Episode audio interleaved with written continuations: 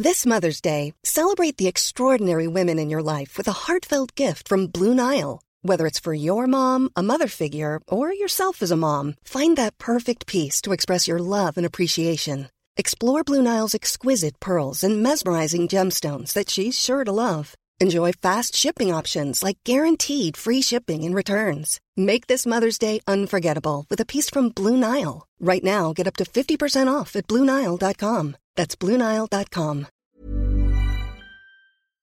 Heraldo Radio. Inicia. Las noticias de la tarde con Jesús Martín Mendoza en Heraldo Radio.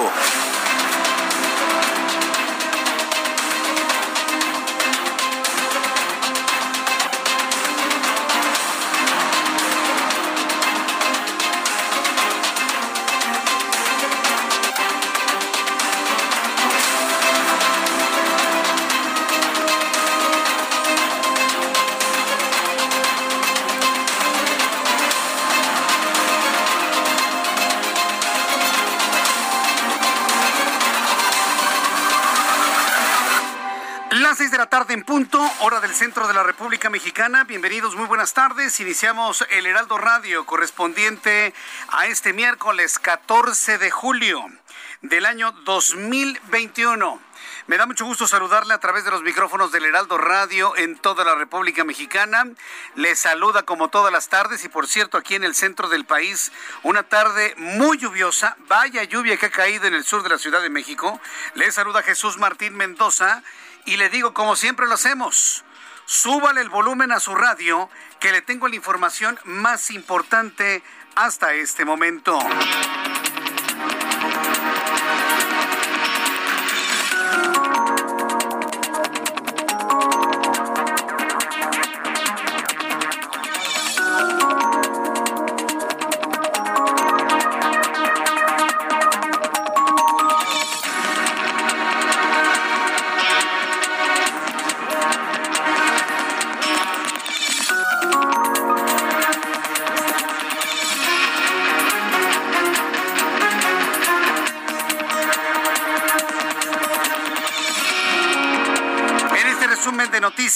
Le informo en primer lugar que ha sido condenado a 208 años de cárcel, eh, a 208 años de cárcel, el director, eh, el director de obra del colegio Rebsamen. Más adelante le voy a tener todos los detalles de lo que finalmente se ha determinado el día de hoy. Me parece que es muy, muy importante el que tomemos en cuenta esta noticia. Más adelante le voy a tener todos los detalles aquí en el Heraldo Radio.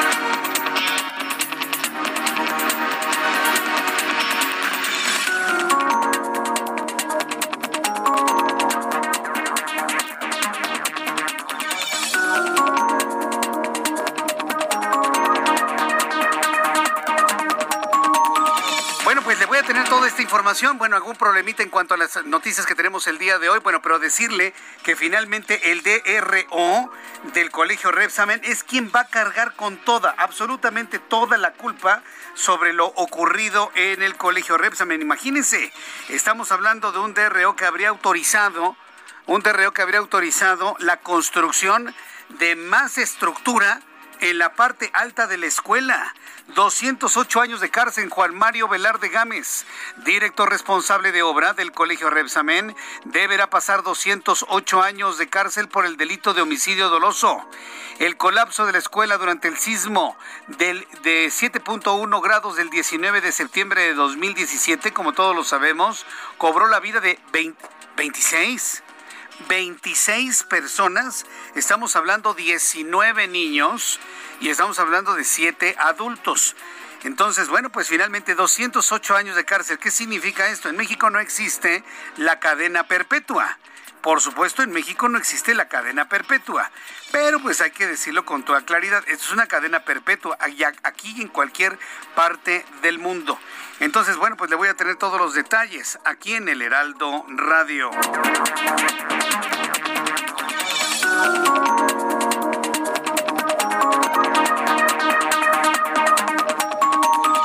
También informaré sobre el COVID-19 el día de hoy. Hoy, por ejemplo, tuve alguna entrevista el día de hoy sobre el asunto con el doctor Hiroshi, por cierto, Hiroshi González, sobre la relación de COVID-19 y el Guillain-Barré. Hoy finalmente alguno de los especialistas confirmó que sí existe una relación entre esta y otras vacunas para la generación de Guillain-Barré. Sin embargo, mencionó que se debe mantener el proceso de vacunación con todas las vacunas disponibles en nuestro país. También le informo que la Secretaría de Salud ha dado a conocer hace unos instantes los números de COVID-19 correspondientes a este día. Se convierte en noticia principal porque de ayer al día de hoy se han sumado 12.116 contagiados de COVID-19. Le había hablado de 11.117. Bueno, pues hoy tenemos mil más. 12.000, bueno, 13 mil más, si toma usted en cuenta los otros 12 mil. 12 mil 116 personas más contagiadas de COVID-19 para dar en este momento un acumulado de 2 millones 616 mil 817 personas contagiadas de manera acumulada.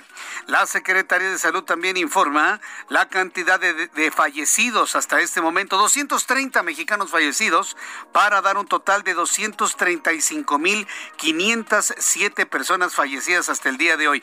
El índice de letalidad por primera vez en casi un año, por primera vez en casi un año, ha abandonado la zona del 9% está en 8.99% el índice de letalidad. ¿Por qué sucede esto?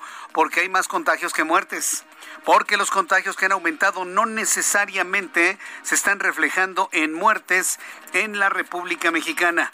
También le voy a tener detalles de esto en los próximos minutos aquí en el Heraldo Radio.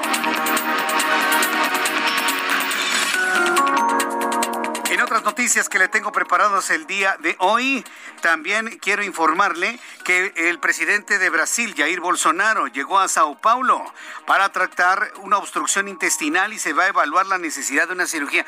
¿Qué le pasó al presidente de Brasil? Le platico aquí en el Heraldo Radio en este resumen de noticias. Resulta que empezó a presentar, tuvo hipo, hipo, hipo, hipo, hipo, hipo, hipo crónico y no se le quitaba y pasaron un día, pasaron dos días, tres días, un hipo verdaderamente incontrolable. Bueno, pues lo llevaron al hospital, le hicieron todos los eh, eh, estudios correspondientes y ¿qué resultó? ¿Qué resultó? Que tiene obstrucción intestinal.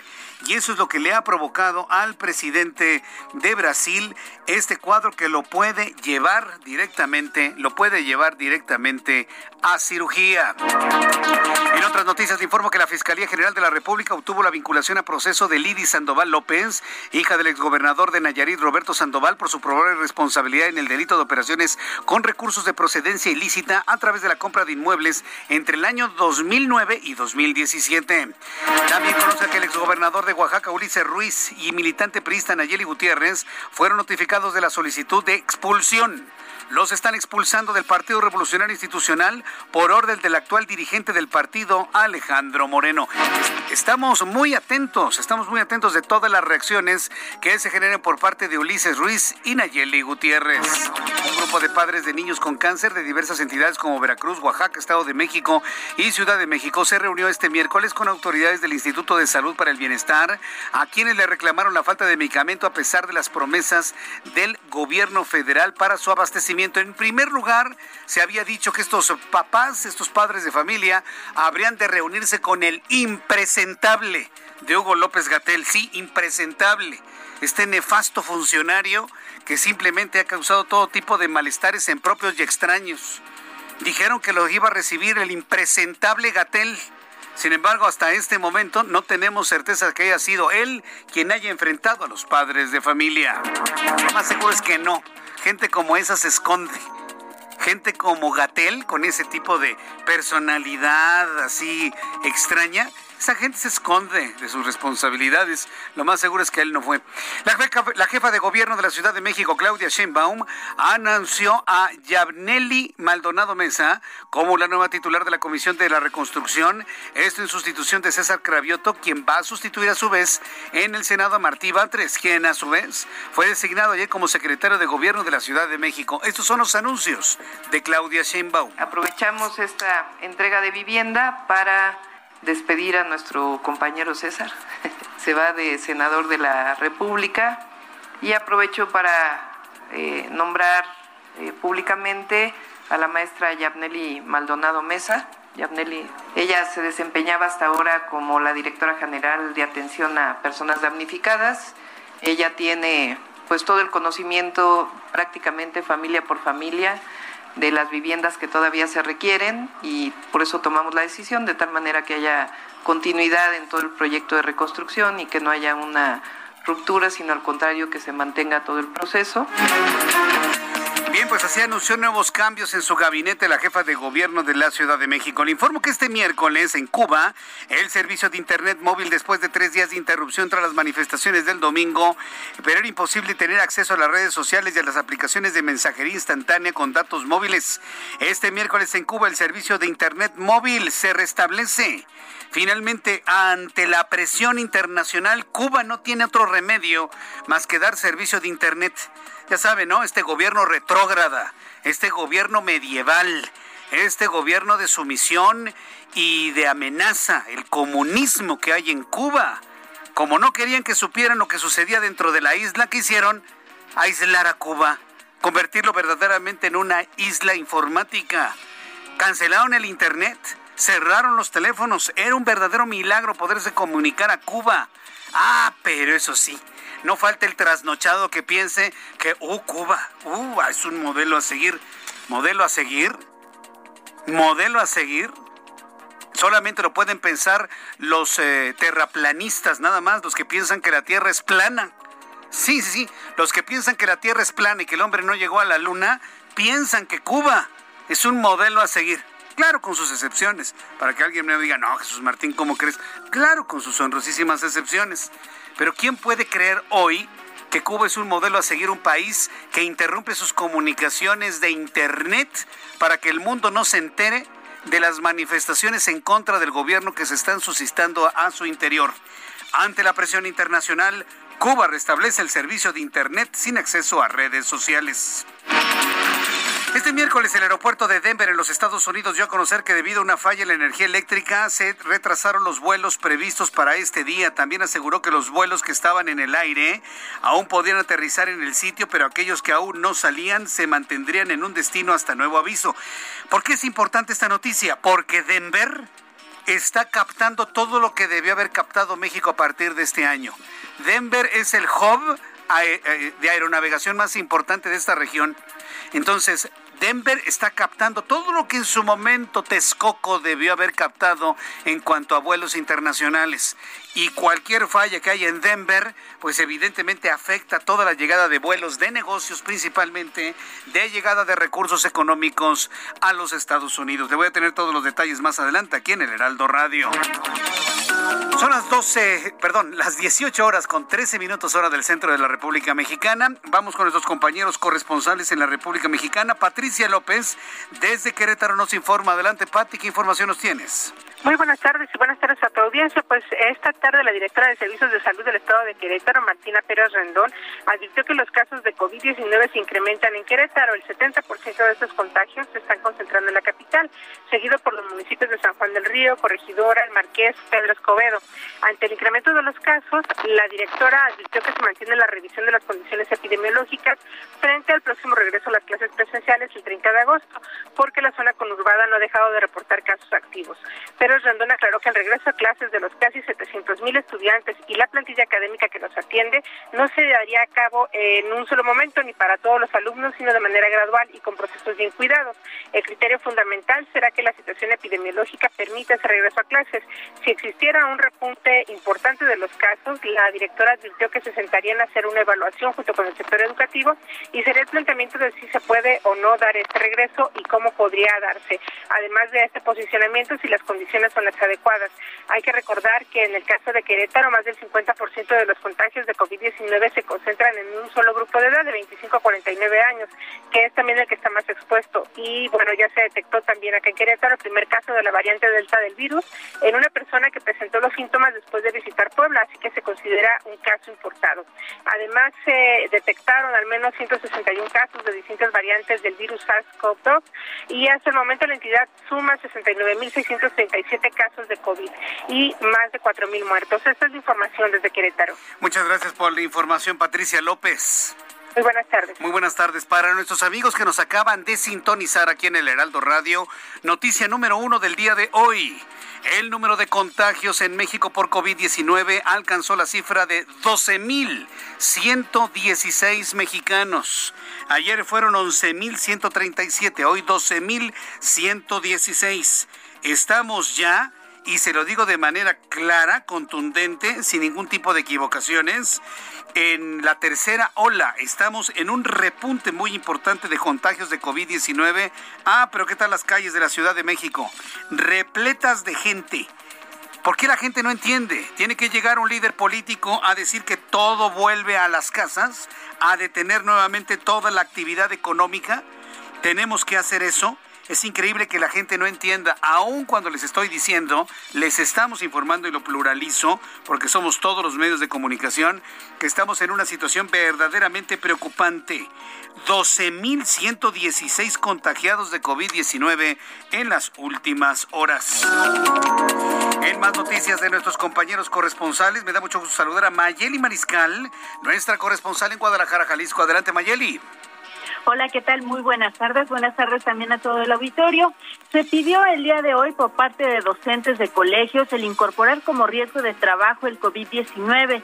Y es que dicen que con el inminente regreso a clases de manera presencial, se tiene que garantizar por parte de las autoridades, sobre todo esquemas completos de vacunación contra este virus en la totalidad de la comunidad educativa, tanto docentes como administrativos, pero también en los alumnos y padres de familia, es lo que están solicitando. O bien también que se puedan eh, habilitar estos esquemas híbridos de clases para que puedan también a través de medios digitales mantener los contenidos de eh, las clases y no haya necesidad de que la totalidad de los alumnos acudan a las aulas. Además, pues se solicitó eh, que se garantice también eh, por parte de la Secretaría del Trabajo el que el COVID pueda incorporarse como un riesgo inminente y que también eh, pues puedan garantizar sus derechos laborales. Esa es la información. Muchas gracias por esta información. Gracias, Excelente Tarde. Excelente tarde también para ti. Bueno, cuando ya son en este momento las 6 de la tarde con 17 minutos, vamos a saludar a nuestros compañeros reporteros urbanos, periodistas especializados en información de ciudad. Javier Ruiz, a esta hora de la tarde, vaya lluvia en la capital del país. ¿Dónde te ubicamos? En la zona poniente Jesús Martín, donde llovió de manera intensa, principalmente en la zona del Paseo de la Reforma, donde esta lluvia y también pues el tráfico eh, pues, está provocando avance complicado, principalmente sobre Reforma una vez que se deja atrás el circuito interior y esto en dirección hacia la avenida de los insurgentes. El sentido opuesto también problemas para cruzar Florencia, más adelante también llegando a la calzada general Mariano Escobedo. En lo que corresponde a la avenida Río San Joaquín, también ya con problemas viales, una vez que se deja atrás Mariano Escobedo y esto en dirección hacia la calzada Legaria, más adelante para incorporarse al anillo periférico. El sentido opuesto de Río San Joaquín en general, el avance es bastante aceptable, solo hay que moderar la velocidad y el periférico ya con problemas viales, una vez que se deja atrás el paseo de la reforma y en dirección hacia la avenida Primero de Mayo, o bien para continuar a la avenida Lomas Verdes. De momento, Jesús Martín, el reporte que tenemos. Muchas gracias por esta información, Javier Ruiz. Estamos atentos, hasta luego. Eh, estamos atentos, que te vaya muy bien. Saludo con mucho gusto a Gerardo Galicia. ¿En dónde te ubicas, Gerardo? El gusto es nuestro, Jesús Martín. Excelente tarde. Vamos hacia la zona sur de la capital y lo hacemos a través del circuito bicentenario. Hemos encontrado también bastantes dificultades y nuestros amigos están dejando atrás el paseo de la reforma y se dirigen hacia la zona sur. El avance es verdaderamente lento, hasta por lo menos Benjamín Franklin. Tenemos severos encharcamientos. También llovió con mucha fuerza hace algunos minutos en todo este perímetro. Así que prácticamente todas las arterias que entroncan o cruzan el circuito interior presentan similares condiciones. Un avance bastante complicado complicado, hay que salir con tiempo y manejar sobre todo con mucha precaución. Ya dejando atrás Benjamín Franklin, el avance mejora notablemente para poder llegar al distribuidor vial de San Antonio. Y por lo pronto, Jesús Martín, el reporte. Muchas gracias por la información, Gerardo Galicia. Hasta luego. Hasta luego, que te vaya muy bien. Israel Lorenzana, qué gusto saludarte. También te tocó lluvia, Israel. Jesús Martín, efectivamente hemos pasado esta tarde bajo el agua, pero bueno, lo hacemos con mucho gusto para informar al auditorio. Tenemos información, Jesús Martín, exactamente de la calle de Liverpool, esto en la colonia Juárez. Ahí tenemos encharcamientos severos y es que ha dejado de llover, pero bueno, pues estuvo lloviendo prácticamente toda la tarde. En estos momentos únicamente una llovizna, pero esto ha generado muchos contratiempos en materia vehicular a través de la Avenida de los Insurgentes, procedentes del Paseo de la Reforma y con dirección hacia la zona de Álvaro Obregón. Ya te decía, de la calle de Liverpool, en donde tenemos encharcamientos considerables. Fíjate, Jesús Martín, que los usuarios del metro y del metrobús tienen que sortear prácticamente un encharcamiento severo esto en la entrada que da de Liverpool hacia la glorieta de los insurgentes. Ahí están pasando por una orillita Jesús Martín y están siendo ayudados por un joven que amablemente les da la mano para poder atravesar un encharcamiento considerable. Imagínate las personas de la tercera edad, hemos visto gente con bastón que tiene que sortear ahí todo ese tipo de situaciones para poder ingresar al metro y al metrobús. El llamado a las autoridades para que atiendan de manera pronta esta situación, a las autoridades de la alcaldía Cuauhtémoc Jesús Martín y por supuesto tratar de evitar ahí un accidente. Materia vehicular a través de la calle de Liverpool con dirección hacia Florencia, también precaución, tenemos encharcamientos considerables, los vehículos tienen que disminuir su velocidad, también con dirección hacia la zona de Avenida Chapultepec. Jesús Martín, la información que te tengo. Muchas gracias por la información, Israel Lorenzana. Hasta luego. Hasta luego, que te vaya muy bien. Son las 6 de la tarde con 20 minutos hora del centro de la República Mexicana. Quiero informarle que en la región autónoma de Guangxi, en el sureste de China y la ciudad de Jiangsu, en la provincia central de Hubei, comenzarán a vacunar adolescentes de entre 12 y 17 años contra COVID-19, han informado los medios de comunicación chinos. Quiero decirle que esta propuesta de vacunar a jóvenes, a adolescentes de 12 a 17 años, la ha puesto en la mesa el senador por el Partido de la Revolución Democrática, Miguel Ángel Mancera. Hace unos días conversé con él a través de la televisión, del Heraldo Televisión, en donde habló de la importancia de hacer un exhorto y ya en el periodo ordinario de sesiones una iniciativa de ley que le dé la posibilidad de vacunación a los jóvenes, a los adolescentes de entre 12 y 17 años en México. China está haciendo lo propio. Y bueno, pues de alguna manera Miguel Ángel Mancera se ha adelantado los tiempos observando lo que está ocurriendo en un país como China. Son las 6 de la tarde con 21 minutos hora del centro de la República Mexicana. Muy nutrida la información a esta hora de la tarde y por supuesto siempre es importante saber qué es lo que ocurre un día como hoy en México, el mundo y la historia con Abraham Arreola. Amigos, esto es un día como hoy en la historia 14 de julio. 1520, en México, el conquistador Hernán Cortés y sus hombres derrotan a los aztecas en la batalla de Otumba. 1790. En el marco de la Revolución Francesa, los ciudadanos de París celebran la monarquía constitucional y la reconciliación nacional en la Fiesta de la Federación. En 1881, Billy the Kid, allá en Estados Unidos, es capturado y asesinado por Pat Garrett a las afueras de Fort Sumner. Y en 1983, Nintendo estrena el videojuego Mario Bros. Amigos, esto fue un día como hoy. En la historia. Muchas gracias. Ay, Abraham Arriola, ¿cómo eres? Ahora sí me hiciste tener una sensación retro espantosa. Sí, porque hablar de una sección de historia en donde escucho uno de los sonidos más clásicos de mi época de adolescencia, pues entonces sí, sí, sí, ya, ya, ya, se sienten los años. A usted no les tocó, ¿verdad? El Mario Bros. O sí te, sí te tocó, pero te, les tocó a ustedes, pero por historia, por curiosidad, por, por manualidad de, papalote. Man. Mira, mira lo que usaban los, los viejitos hace muchos años. No, a mí sí me tocó de ir, ver, esperar, comprar la consola, conectarla a la tele de bulbos y más o menos veía con fantasmas y, y, así la, la, pantalla boludita y demás, con un, colores más verdes que al rojo y bueno, cosas por el estilo. A mí me tocó, me tocó esa parte. Entonces, imagínense nada más, existimos personas en este momento que al escuchar lo de Abraham Arreola hablando de la historia y escuchar el día en que se estrenó el Mario Bros, no, pues ya, ya nos cayó de peso, ¿eh? Ya nos cayó de peso. Por favor, no se me sienta mal, por favor, no se me sienta mal. Vamos a ir a los anuncios. Al regreso de los mensajes le voy a tener todos los detalles de lo importante que ha ocurrido el día de hoy. Bueno, pues en primer lugar le informaré que el presidente de la República se reunió con los gobernadores electos de Morena. Ayer se reunió con el Pollo Gallardo, hoy se reunió con los gobernadores de Morena, que por supuesto, hay que decirlo con toda claridad, son sus consentidos, por algo ha de ser. Platicaré con Francisco Nieto, nuestro reportero del Heraldo Media Group, quien nos tendrá todos los detalles de este encuentro del presidente con sus gobernadores. Y además, la condena de 208 años de cárcel al responsable, al director responsable de obra del colegio Rebsamen. Le tendré todo esto después de los anuncios y le invito para que me escriba por Twitter, arroba Jesús Martín MX y a través de nuestro canal de YouTube con chat en vivo. Jesús Martín MX.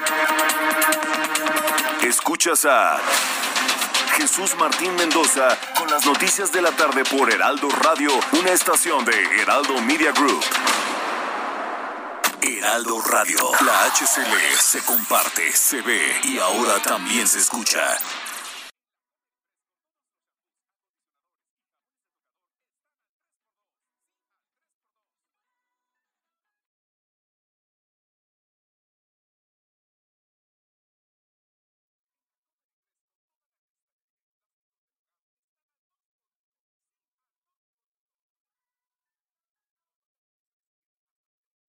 Heraldo Radio 98.5 FM, una estación de Heraldo Media Group, transmitiendo desde Avenida Insurgente Sur 1271, Torre Carrachi, con 100.000 watts de potencia radiada. Escucha las noticias de la tarde con Jesús Martín Mendoza. Regresamos.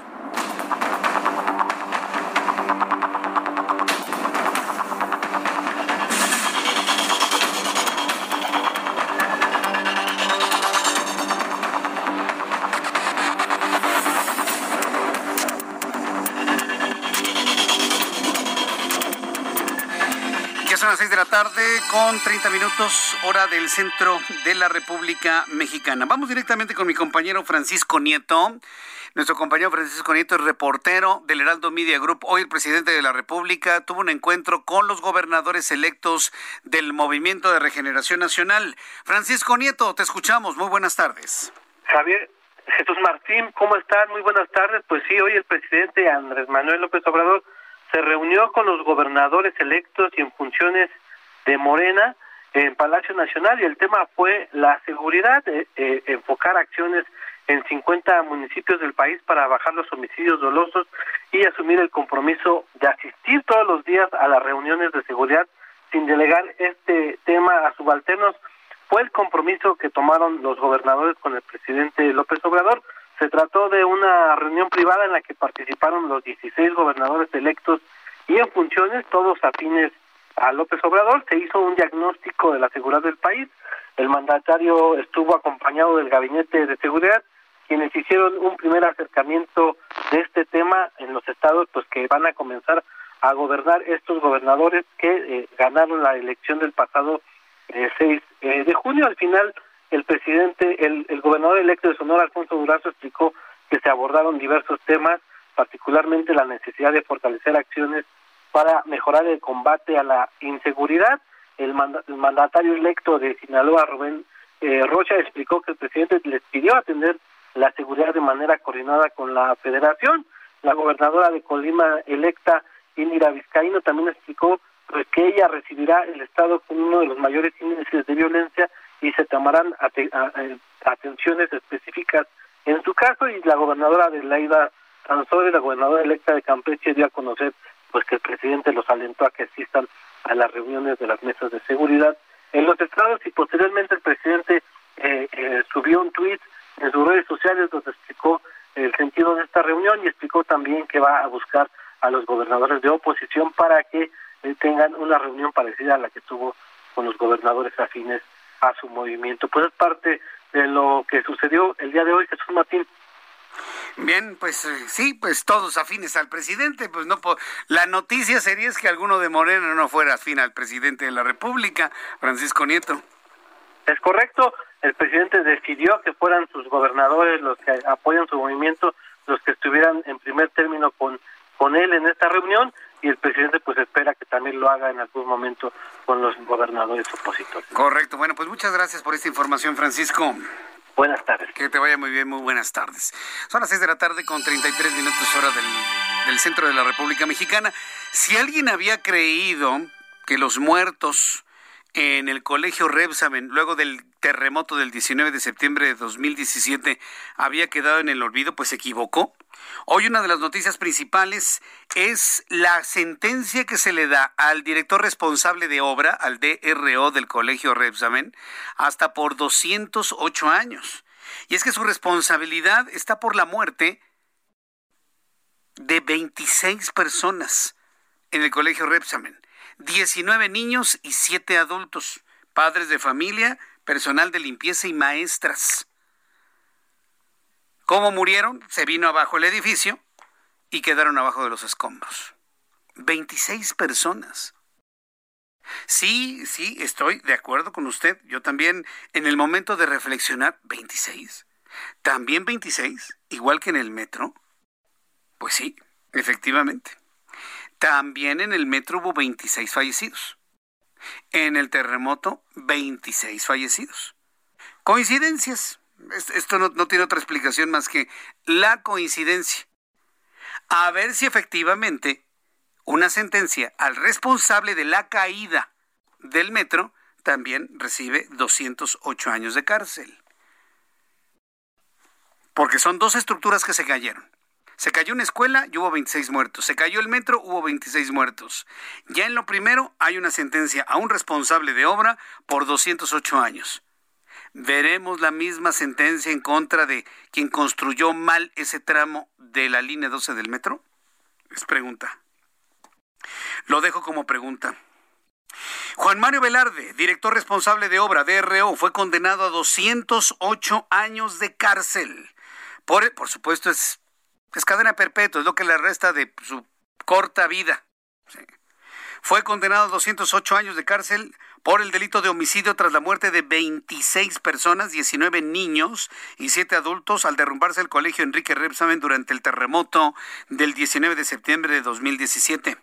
Un juez de la Ciudad de México de enjuiciamiento determinó además que el sentenciado debe pagar 377.450 pesos a cada una de las víctimas indirectas, es decir, a cada una de las familias. Estamos hablando de que cerca de siete y medio millones de pesos tiene que pagar para resarcir el daño. ¿Se imagina? Por concepto de daño material, mientras que la Fiscalía General de Justicia de la Ciudad de México informó que la imputación formulada por el Ministerio Público de la Subprocuraduría de Procesos también permitió acreditar el daño moral. Entonces tendrá que pagar varios millones de pesos y además quedarse encerrado el resto de su vida. ¿Y la directora del Repsamen? ¿Esa señora qué? Le van a construir otro spa y otro nidito de amor con mármol y, con jacuzzis para que se lleve a sus novios ahí. ¿Y la directora del Repsamen? Porque la culpa es del DRO que dio la autorización, pero también tiene culpa la señora directora que construyó su nidito de amor en el último piso del edificio del colegio Repsamen. También tiene culpa. Por supuesto, quería tener nidito de amor allá arriba. Sí digo nidito de amor porque tenía todo lo necesario para un lugar de idilio. Camas de agua, jacuzzis, mármoles, cientos de toneladas de estructura en dos palillos, que eran precisamente los pilares que sostenían los salones y las oficinas de la parte de arriba. Y todavía le construye arriba el nidito de amor. ¿Dónde va a quedar finalmente la señora directora que fue la que le pidió al DRO apruébame esto porque yo quiero ahí tener mi, centro de operaciones. De ella no se habla absolutamente nada. Esperemos que las investigaciones sigan fluyendo para las responsabilidades de la directora de ese colegio. Ni nos lo imaginábamos y mire, el día de hoy finalmente salió una noticia como esta sobre el colegio Repsamen. Otro de los asuntos interesantes del día de hoy, el presidente de la República en los últimos días ha hablado de la sucesión presidencial. López Obrador todavía no cumple ni siquiera tres años de gobierno. ¿Cuándo cumplen los tres años? El 1 de diciembre. Estamos en julio. Le falta todo julio, agosto, septiembre, octubre, noviembre, diciembre. Lleva dos años y medio de presidente y parece que ya se está despidiendo. Parece que ya quiere aventar el arpa. Ya quiere aventar el arpa el presidente de la República para hablar de sus sesiones presidenciales y mencionar a Ebrard y mencionar a la doctora Sheinbaum y mencionar a Rocío Nale, a Claudia, a, Tatiana Cloutier, perdón, a Tatiana Cloutier, a Esteban Moctezuma Barragán, Rocío Nale, que me parece que es una... Perdóneme, Rocío Nale, yo no tengo nada en contra de usted, pero nada, nada, ni la conozco y no pongo en duda el pequeño conocimiento que tenga usted de algo Rocío Pero decir que Rocío es presidencial me parece hasta una broma de mal gusto. Pero está en la lista. Y seguramente el nombre de Rocío fue lo que más le movió a un hombre de la potencia, de la presencia, del peso específico que tiene un Ricardo Monreal. ¡Ja! El presidente mete en la lista de presidenciales a Rocío Nale y yo, que soy operador político de toda la fracción parlamentaria de Morena en el Senado de la República, quien decide qué sí y qué no. El hombre que le mandó decir al presidente de la República, pues después de las elecciones no sé si vayan a pasar todas las iniciativas, ¿eh, presidente? El hombre que es un dique político para el presidente López Obrador, Ricardo Monreal, hoy se destapa a la presidencia de la República. No lo hizo el presidente López Obrador, pero sí lo hace él mismo. Señores, yo levanto la mano porque sí quiero. El presidente de la Junta de Coordinación Política del Senado, Ricardo Monreal, se ha sumado por sí mismo a la lista de figuras y funcionarios del Movimiento de Regeneración Nacional que expresan su intención de contender por la candidatura presidencial en 2024. Señores, López Obrador lleva dos años y medio en el gobierno y ya se está despidiendo y que conteste esa pregunta. ¿Ya se está despidiendo Andrés Manuel López Obrador con sus discursos de último año de gobierno para hablar de sus sesiones presidenciales? Ayer eh, Marcelo Ebrard estaba dando un discurso prácticamente de campaña. Ayer, ayer. Decía, no, hay que seguir trabajando hacia adelante, ser eficientes. Discurso de campaña, que ni duda quepa. Pues bueno, hoy Ricardo Monreal levanta la mano y dice que también quiere contender por la candidatura de la presidencia en 2024 por Morena y explicó que ya se reunió con sus colaboradores a quien les pidió no entrar en pánico, no acelerarse, mientras se definen las reglas para el proceso de la sucesión. Hoy Ricardo Monreal el coordinador de la fracción parlamentaria de Morena en el Senado de la República aseguró que no va a anticipar ningún acto de campaña o precampaña para evitar violaciones a las leyes electorales y advirtió que la elección de candidatos a través de encuestas, una práctica recurrente en Morena, es un proceso que ya está desgastado. Es decir, aparte le dio un manazo a Mario Delgado. ¿Sabe quién habló de encuestas? ¿Quién habló de consultar a la base de Morena? Mario Delgado. Hoy Ricardo Monreal dice que ese tipo de prácticas están completamente desgastadas. Manazo para Mario Delgado de pasadita. Esta es la voz de Ricardo Monreal. Me reuní con mis colaboradores para que no entraran en pánico, que no se aceleraran, que habría que mantener el ritmo de trabajo sin distraerse. Y les dije, no se preocupen, voy a participar. Y en su momento, cuando surjan las reglas, ya definiremos, pero sí vamos a participar en la sucesión presidencial. Eso fue lo que dije, sí voy a participar como candidato a la presidencia de la República. Esto fue lo que comentó Ricardo Monreal. Sí voy a participar en la sucesión de la República. Que no se presionen, que no se aceleren. Es lo que dice Ricardo Monreal. No entren en pánico ni se aceleren. ¿Saben quiénes no deben entrar en pánico y no deben acelerarse? Y yo en lo personal, Jesús Martín Mendoza, estoy confiando en la tranquilidad, en la estabilidad emocional y política de estos actores de la política mexicana, de la oposición. Ni el PRI, ni el PAN, ni el PRD, ni el Movimiento Ciudadano y todas las organizaciones sociales que a usted se le ocurran, nadie debe acelerarse en presentar a un posible aspirante a la presidencia de la República. Ayer entrevisté yo a Mauricio Vila, que es un hombre bastante importante en cuanto a su gestión en Yucatán. Preguntarle si quiere encartarse no tiene ningún sentido. La oposición, la alianza opositora va por México, sí por México o como se llame para el año 2024, no debe caer en la trampa que significa el arranque de la sucesión presidencial de manera tan adelantada. Porque candidato que presente la oposición, candidato que le van a desgastar, candidato que le van a atacar, candidato que lo van a bajar antes de tiempo. Entonces, no caigan en la trampa, yo nada más les digo, que es más que evidente que el objetivo de todo este show ¿sí?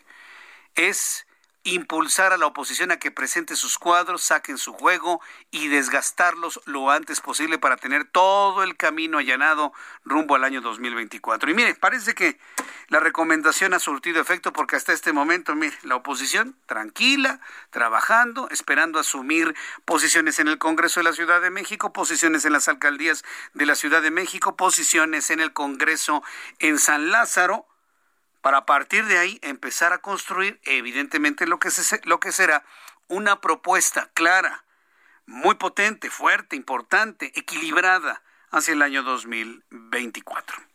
De acuerdo con el informe técnico de la Secretaría de Salud publicado este miércoles, México registró en 24 horas 12.116 nuevos contagios de coronavirus para un total de 2.616.827 casos.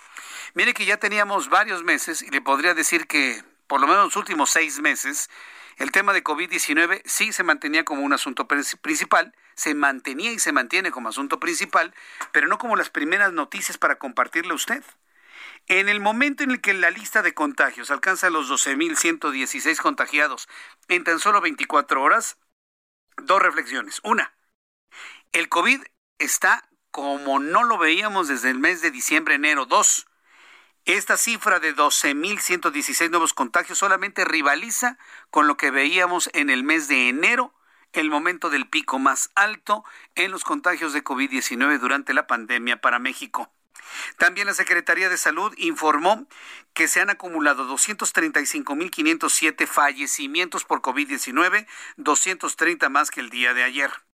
Por lo tanto, y ante estos datos que desde ayer ya de alguna manera preocuparon tanto autoridades locales como internacionales de lo que sucede en México, el gobierno de los Estados Unidos emitió una alerta de viaje de nivel 3 para nuestro país por el aumento de los casos de COVID-19 y también, dicho sea de paso, para que los eh, ciudadanos estadounidenses no sean víctimas de la delincuencia y la violencia que priva en varias entidades de la República Mexicana.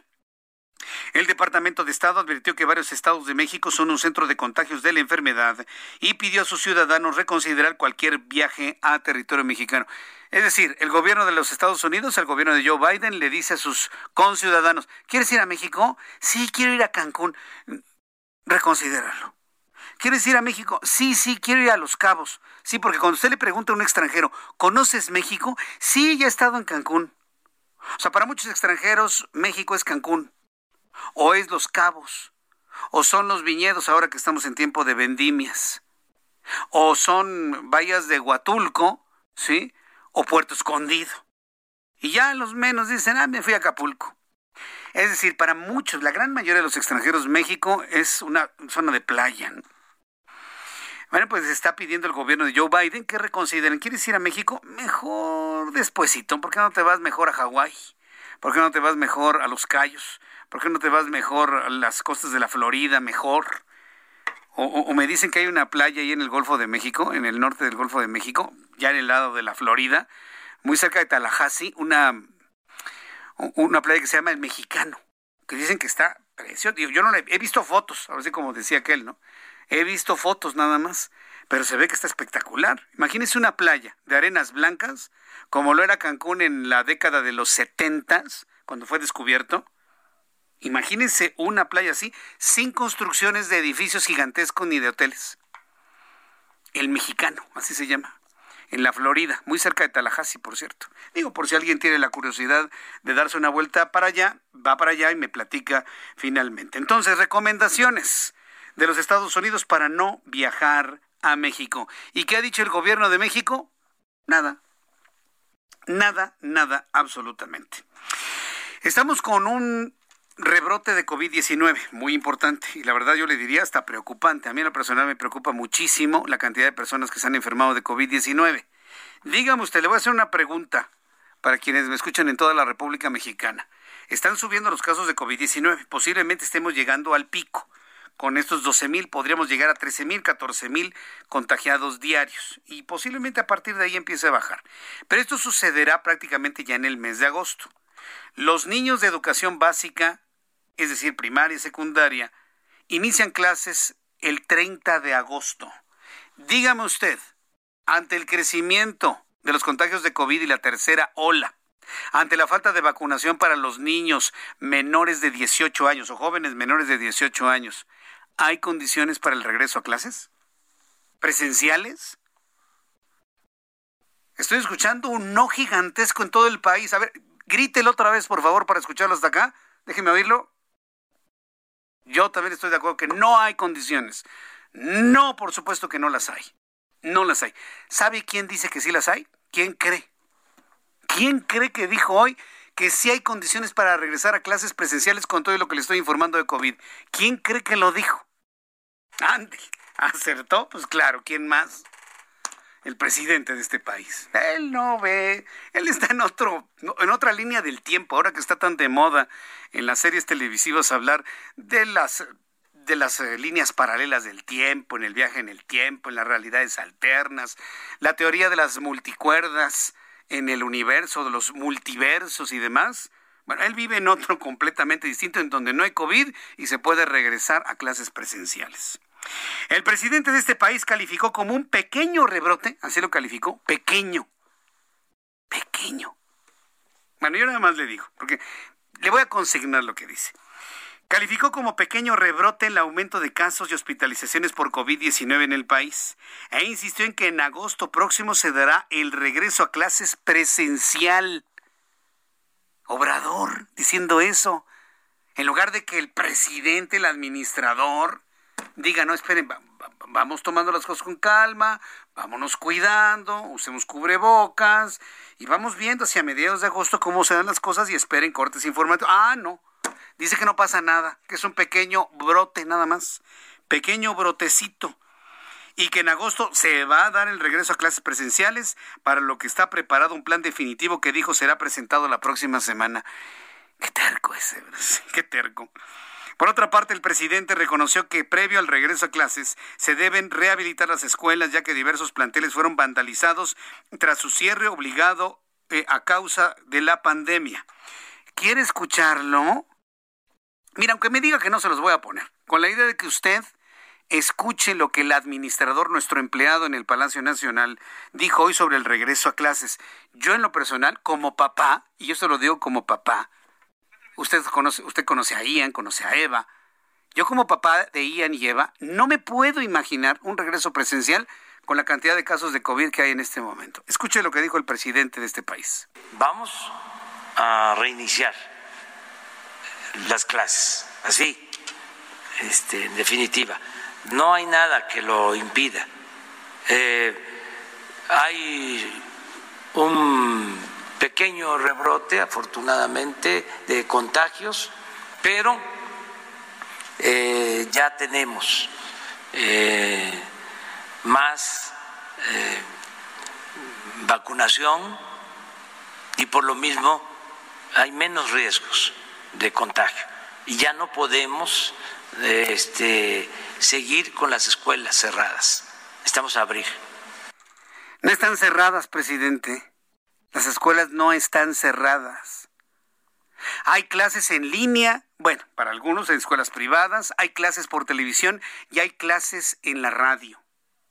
Negar esto y no reconocer que hay clases y hay capacidad de dar clases a través de los medios de comunicación es descalificar usted mismo el esfuerzo de la Secretaría de Educación Pública y sabe que eso no se vale.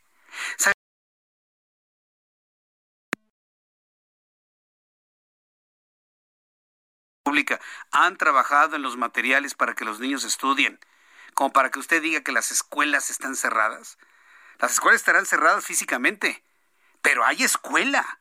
La escuela se hace con un alumno y un maestro y un pizarrón, y en este caso una pantalla de televisión, un aparato de radio y un cuaderno.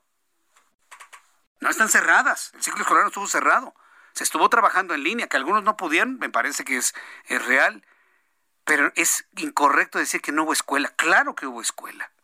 Y la Secretaría de Educación Pública ha hecho un trabajo monumental para llevar clases a los hogares de los niños a través de la televisión y a través de la radio y a través de Internet. Nadie puede obligar a un padre de familia a llevar a su niño a que se contagie. Nadie. Todo esto es completamente voluntario. Y eso sí tiene que quedar muy, muy, muy claro. Vamos con Alejandro Montenegro, nuestro corresponsal en Coahuila. Pedirán en Coahuila certificación de vacunación para entrar a bares y estadios. Tanto así. Adelante Alejandro, te vemos y escuchamos. ¿Qué tal Jesús Martín? Muy buenas tardes, te saludo con mucho gusto desde Coahuila con esta información que, que surge el día de hoy. Es que el gobernador de Coahuila dio a conocer que conforme vaya avanzando la vacunación en el estado. Hay que recordar que se acaba de iniciar ya con la etapa de 30 a 39 años para personas de ese rango de edad. Y este mismo fin de semana podría empezar ya para personas de 18 a 29 años, por lo que bueno, el gobernador señaló que tan pronto inicien con estas eh, pues grupos de edad se van a eh, emitir estos certificados de vacunación para que la ciudadanía los pueda usar, se van a exigir en eh, establecimientos comerciales como bares, como antros, que son los únicos que faltan por reabrir ya en el estado. Y bueno, pues se van a pedir estos certificados para poder ingresar a, estas, eh, a estos establecimientos. Muy bien, estaremos muy atentos de las reacciones que se generen allá en Coahuila sobre estas instrucciones. Muchas gracias, Alejandro Montenegro. Muy buenas tardes. Hasta luego, muy buenas tardes. Son las 6 de la tarde con 54 minutos. Voy a ir a los anuncios. Después de los mensajes no se lo vaya a perder. Se está preparando ya la expulsión de Ulises Ruiz y de Nayeli Gutiérrez del PRI. Nos van a expulsar. Regreso con un resumen de noticias aquí en el Heraldo Radio y actualización de COVID. Escuchas a Jesús Martín Mendoza con las noticias de la tarde por Heraldo Radio, una estación de Heraldo Media Group. Heraldo Radio, la HCL se comparte, se ve y ahora también se escucha.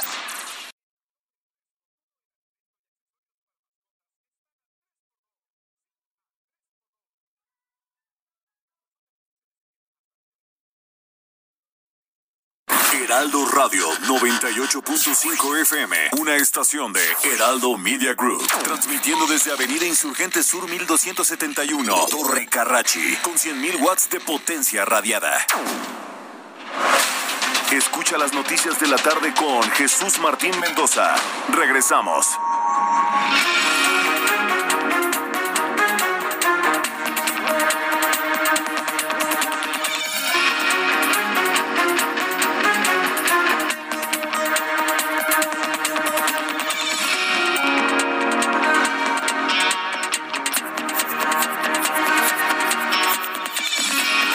Las 7 en punto, las 19 horas en punto hora del centro de la República Mexicana. Le presento un resumen con las noticias más importantes en el Heraldo Radio. El consejero presidente del Instituto Nacional Electoral, Lorenzo Córdoba, anunció que el Consejo General aprobó un acuerdo para desarrollar un conteo rápido en la consulta popular para el juicio de los expresidentes, lo que va a permitir tener tendencias desde la misma noche de la jornada programada para el próximo 1 de agosto. El presidente de la Junta de Coordinación Política del Senado de la República, Ricardo Monreal, anunció que ya se analiza la realización de un periodo extraordinario para aprobar diversos pendientes, así como los nombramientos de los nuevos secretarios de la Función Pública de Hacienda, así como del nuevo gobernador del Banco de México. Y tras reunirse con los diputados federales electos de Morena, el presidente de este del partido Morena, Mario Delgado, anunció que mañana jueves se va a elegir al coordinador morenista en San Lázaro para la sexagésima quinta legislatura que comenzará el próximo 1 de septiembre. El Consejo General del Instituto Nacional Electoral acordó sancionar a los tres partidos PAN, PRI, PT, Morena con multas que ascienden a más de 383 mil pesos por haber afiliado de manera indebida a diferentes ciudadanos que no dieron su autorización para ser integrados a dichos institutos políticos. 383 mil pesos. Se están muriendo de la risa cuando ellos ejercen millones y millones y millones de pesos. Pero bueno, finalmente así está la ley. La dirección del Partido Republicano en los Estados Unidos tachó este miércoles de absoluta vergüenza la respuesta de la administración del presidente estadounidense Joe Biden a la crisis en Cuba la llamó a no repetir las mentiras del gobierno de la isla. Ante las recientes críticas del Partido Republicano, la Casa Blanca anunció este miércoles que continúan revisando la postura de la nación durante la situación actual del país latinoamericano, de la isla, de la isla de Cuba, que el día de hoy siguen las protestas. No han parado las protestas. ¿Por qué no nos enteramos de más imágenes? Porque el gobierno superdemocrático y modelo para los de pensamiento socialista y comunista en esta parte del mundo, ese gobierno modelo ha suspendido el Internet, ha suspendido las redes sociales y nadie puede mostrar al mundo las atrocidades, la pobreza, el hambre, el olvido que sufre el pueblo cubano. Ah, pero son un modelo, son un modelo. ¿Qué modelo es Cuba? ¡Wow! ¿No? Primer mundo, no, del siglo 30. Ajá. El presidente de los Estados Unidos, Joe Biden, se reunió en el Capitolio con los legisladores demócratas, a quienes les pidió unirse para aprobar dos proyectos de ley que suman un gasto de más de 4 billones de dólares, 4 mil millones de dólares, para renovar la infraestructura del país, combatir el cambio climático y mejorar el sistema de salud de los Estados Unidos. La Organización Panamericana de la Salud externó su preocupación por la crisis política que se vive en Haití tras el magnicidio de su presidente jovenel Mois e hizo un llamado a los organismos internacionales a trabajar en conjunto para apoyar al país caribeño en el combate a la pandemia por COVID-19. Son las noticias en resumen. Le invito para que siga con nosotros. Le saluda Jesús Martín Mendoza.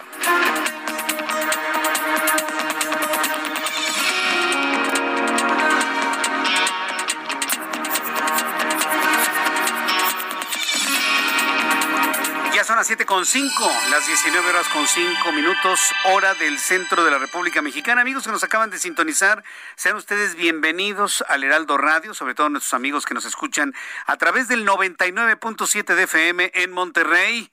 ¿Cómo están amigos de Monterrey? Qué gusto saludarlos en Monterrey, en Guadalupe, en Escobedo, en San Pedro. Amigos de San Pedro, qué gusto saludarlos. Gracias por estar en sintonía con el Heraldo Radio.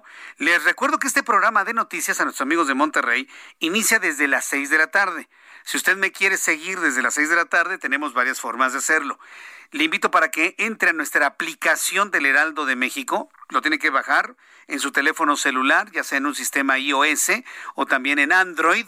La aplicación del Heraldo de México es muy amigable, es ligera, es gratuita y altamente eficiente. Ahí podrá escuchar nuestro programa de noticias desde las 6 de la tarde, también en nuestro en nuestra página de internet www.elheraldodemexico.com o en www.heraldodemexico.com.mx o a través de mi cuenta de YouTube en el canal Jesús Martín MX desde las 6 de la tarde ya le estoy acompañando con todas las noticias. Vamos con nuestros compañeros reporteros urbanos, periodistas especializados en información de ciudad.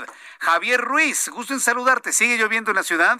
Eh, ya no, Jesús Martín, al menos aquí en la zona centro y poniente de la Ciudad de México ha dejado de llover, aunque pues está nublado, ¿eh? no se descarta que en los próximos minutos pues llueva de nuevo. En cuestiones de vialidad sí tenemos problemas, principalmente sobre el circuito interior, una vez que se deja atrás la avenida Tiers y esto en dirección hacia los ejes 1 y 2 norte, más adelante problemas llegando justamente a la incorporación con la avenida de los insurgentes. El sentido opuesto también ya rezagos, llegando a Marine para continuar hacia la avenida Revolución. En lo que corresponde a la avenida de los insurgentes norte, lo que tenemos a la vista es que el avance también ya es un poco complicado, al menos del circuito.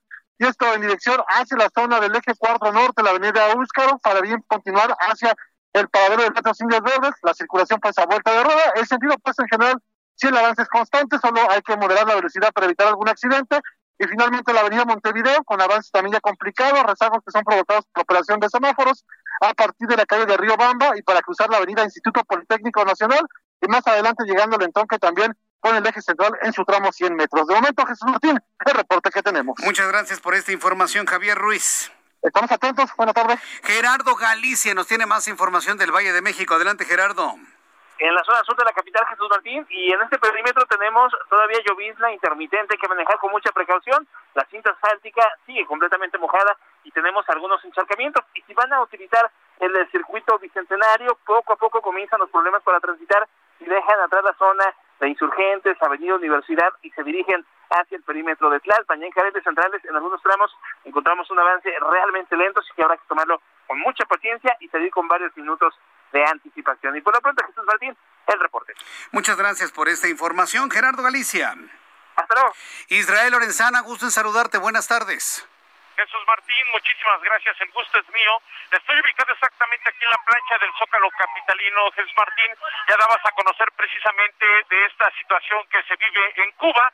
Y bueno, pues el día de hoy un grupo de manifestantes cubanos radicados en México, quienes han conformado el movimiento SOS Cuba CDMX, se encontraban pues manifestándose de manera pacífica, Jesús Martín, exactamente aquí en la plancha del Zócalo Capitalino, a la altura de la calle de Madero y el circuito Plaza de la Constitución estaban afectando la circulación cuando llegó un grupo pues de personas, todos ellos aquí de la Ciudad de México, porque pues así lo señalaron y comenzaron a encararse con los manifestantes cubanos y bueno pues ya se armó la gorda aquí Jesús Martín, hubo golpes, empujones y esto por supuesto ya se salió de control. En estos momentos continúan con su protesta, están lanzando algunas consignas, pero se viven momentos de tensión. Vimos por lo menos a cuatro o cinco jóvenes que comenzaron a golpear a estos hombres eh, pues cubanos y también algunas mujeres salieron ahí en este zafarrancho Jesús Martín y lo que sí es importante recalcar que la policía brilla por su ausencia. No tenemos elementos de la Secretaría de Seguridad Ciudadana y desde aquí alcanzo a ver dos o tres patrullas Jesús Martín que están frente a la catedral estacionadas y bueno pues estuvieron viendo esta trifulca y no hicieron nada. Ya comienzan a acercarse algunos equipos de trabajo de la Secretaría, pero bueno pues ya es demasiado tarde, ya se registró este enfrentamiento y bueno pues nosotros Jesús Martín por supuesto vamos a permanecer al pendiente desde la plancha del Zócalo Capitalino, aquí donde se registró este enfrentamiento entre cubanos y mexicanos, Jesús Martín. Vaya cosa. la relación luego a veces entre cubanos y mexicanos no es la mejor, digo, y te lo digo por experiencia personal. Pero dime aproximadamente como cuántas personas hay en el Zócalo, tanto de un bando como del otro. Seguramente ahí de fondo estás escuchando las consignas que están lanzando Jesús Martín y yo calculo aproximadamente unas 30 personas que son eh, cubanos radicados aquí en México y llegó un grupo como de aproximadamente 10 o 15 jóvenes quienes llegaron por supuesto a reventar esta protesta porque la gente estaba de manera pacífica y comenzaron a encararlos y bueno pues de ahí por supuesto se lidieron a golpes. No hubo personas lesionadas de gravedad algunos salieron con raspones y golpes Jesús Martín pero bueno pues es lo que ocurre de momento aquí en la plancha del Zócalo Capitalino ahí de fondo por supuesto estás escuchando estas eh, pues esta protesta están lanzando las consignas y se trata precisamente de estos manifestantes cubanos radicados en México quienes han conformado el movimiento SOS Cuba CDMX. Muy bien. ¿Qué es lo que gritan los, cubanos en México? Jesús Martín. Patria y vida. Ah, patria y vida, claro. Sí, sí, este lema, este lema que de alguna manera se contrapone al patria o muerte, a mí me gusta más hablar de la vida que de la muerte. Muchas gracias Israel Lorenzana, gracias por esta información desde el Zócalo Capitalino. Seguimos al pendiente, buenas tardes. Hasta luego, muy, muy, muy buenas tardes. Sí, porque mire, usted en el transcurso de la vida usted se va a encontrar con mucha gente que promueve la cultura de la muerte, tan de moda ahora, ¿no? Inclusive México es un país que tradicionalmente y culturalmente ha hablado sobre la cultura de la muerte y aquí la celebramos, la bailamos. Ah, pero cuando nos llega la muerte, todo el mundo anda llorando, anda chillando con crucifijos, mientras durante toda su vida le hicieron loas al diablo. Cuando se mueren, ahí está el féretro con el crucifijo de Jesucristo, ¿no? Ahí sí para que vean, ¿no? Ay, sí, ¿no? Cuánto dolor que llegue al cielo. Somos unos incongruentes, ¿no? Por eso yo soy de la idea que deberíamos de promover más la cultura de la vida. La cultura de la vida. Independientemente de los derechos que tenga cada quien de decidir eh, en, función de la muerte. la cultura de la vida. La cultura de la vida, créame, nos va a cambiar la vida en México si promovemos más las cosas positivas, el blanco, lo, lo, que apoya, lo que apoya la vida, lo que va hacia adelante, el abatir la depresión, en fin, tantas cosas que le puedo decir sobre eso. Apoyemos la cultura de la vida. apoyemos la cultura de la vida, por favor. Patria y vida. Los cubanos que ya no quieren más dictadura, los cubanos que ya no quieren más comunismo, están pidiendo patria y vida. A mí me parece que es un lema verdaderamente extraordinario, que le da, que, que le da un tono muy especial a toda esta protesta cubana en donde hay que apoyar al pueblo, a la ciudadanía, a los habitantes, a los ciudadanos. No me gusta decir pueblo porque ya el señor que tenemos contratado en el Palacio Nacional ha desgastado la palabra pueblo. porque él se siente el pueblo, él se siente el pueblo. Entonces cuando dice, hay que respetar al pueblo, quiere que lo respeten a él. Es que hay que informarle al pueblo, quiere que le informen a él. por eso no me gusta la palabra pueblo. Yo hablo más bien de ciudadanía, de habitantes de un país, de ciudadanos, ¿sí? De vecinos, si usted quiere. Entonces, apoyemos a los ciudadanos, a la población de Cuba, ¿sí? A la gente que vive en aquel país que quiere pues un mejor futuro, caramba. Ya no estar vendiendo vendiéndose, vendiéndose, en todo el sentido que esto implica, vendiéndose por unos cuantos dólares, huyendo de la isla, aferrándose a un salvavidas en el mar para llegar a, o a México o a los Estados Unidos.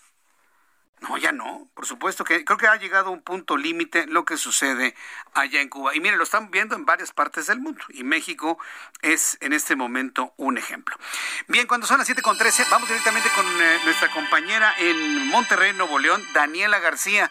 Estimada Daniela, qué gusto saludarte. Muy buenas tardes.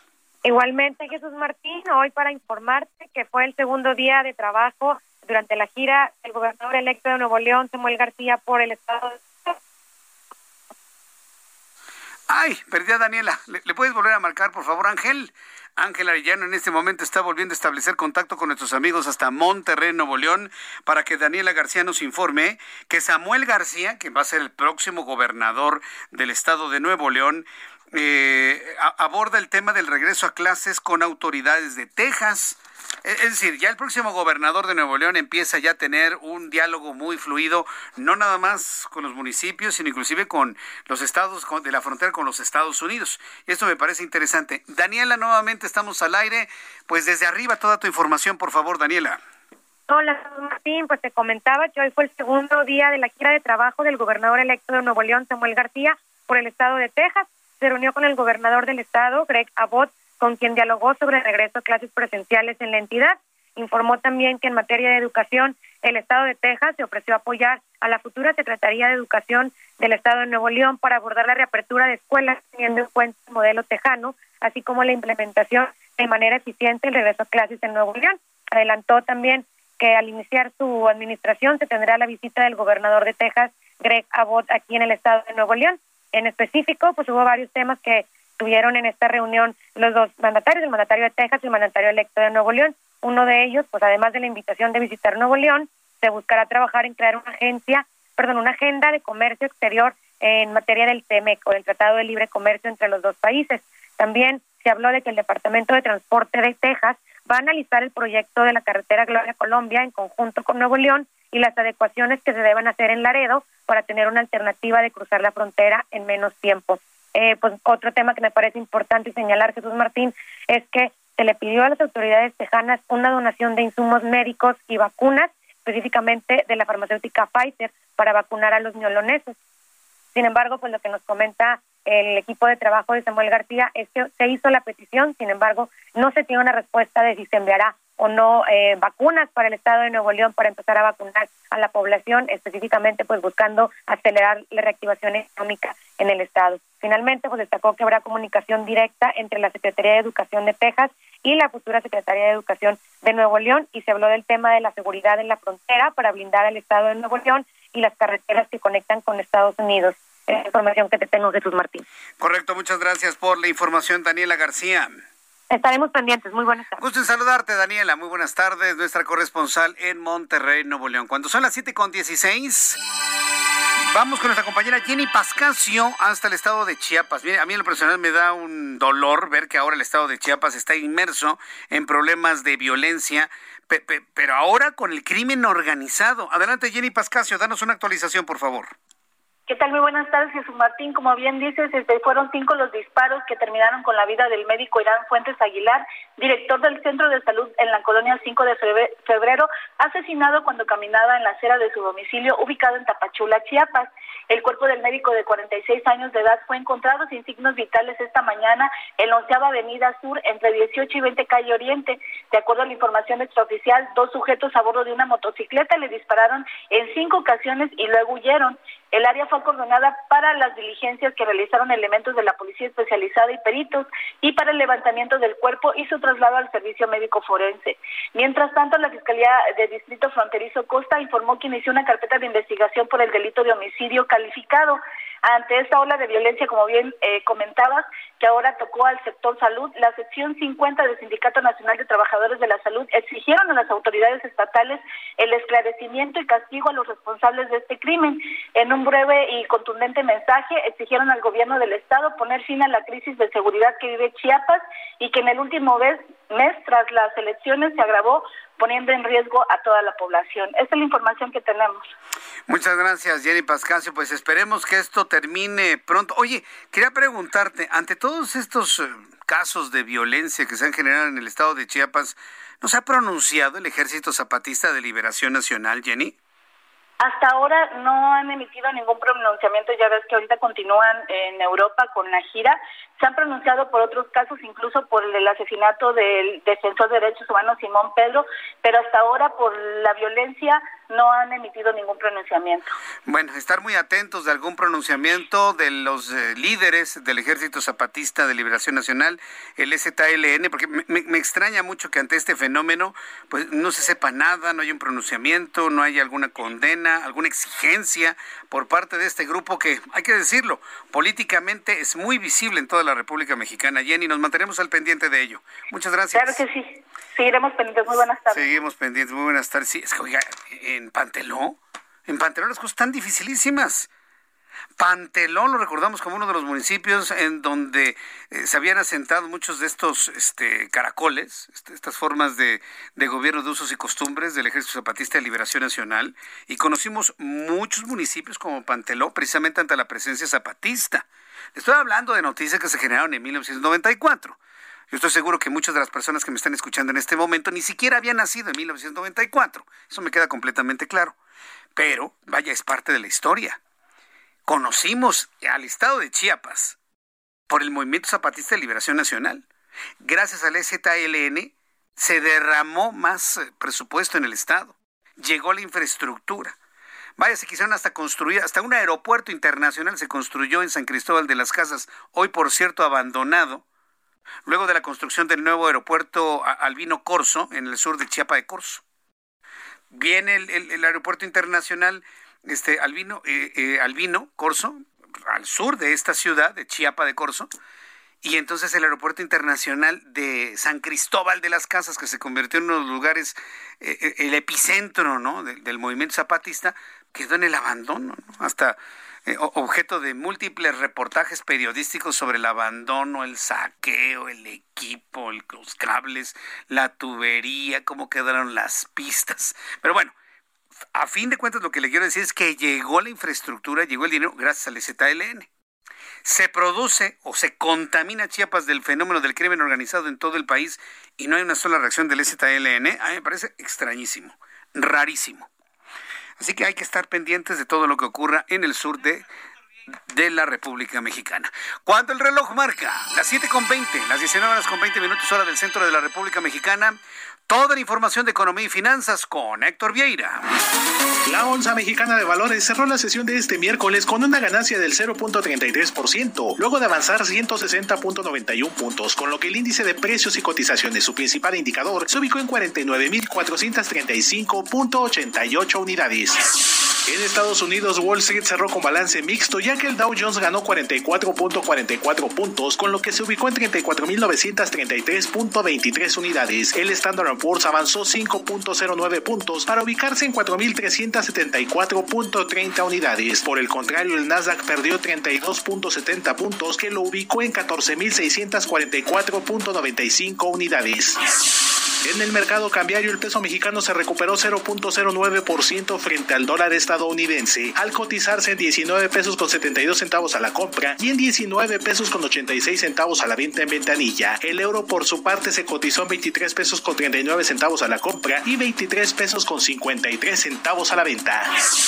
El Consejo Nacional de Evaluación de la Política de Desarrollo Social Coneval reveló que durante el primer trimestre del año la pobreza laboral pasó del 35.6 al 39.4%, lo que significa que casi 4 de cada 10 mexicanos no pueden adquirir una canasta alimentaria con su salario, siendo la Ciudad de México, Tabasco, Baja California y Quintana Roo las entidades donde más se incrementó esta problemática.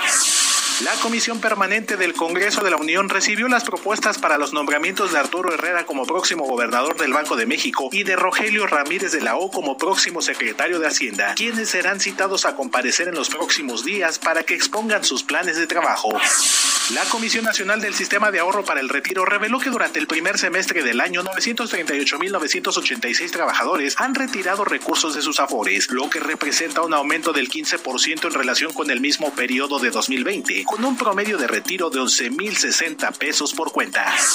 El presidente nacional del Instituto Mexicano de Ejecutivos de Finanzas, Ángel García Lascurain, advirtió un riesgo de la recuperación económica en México debido a la presencia de la variante Delta que le ha restado velocidad a este proceso que depende de la demanda externa y la reanudación de actividades.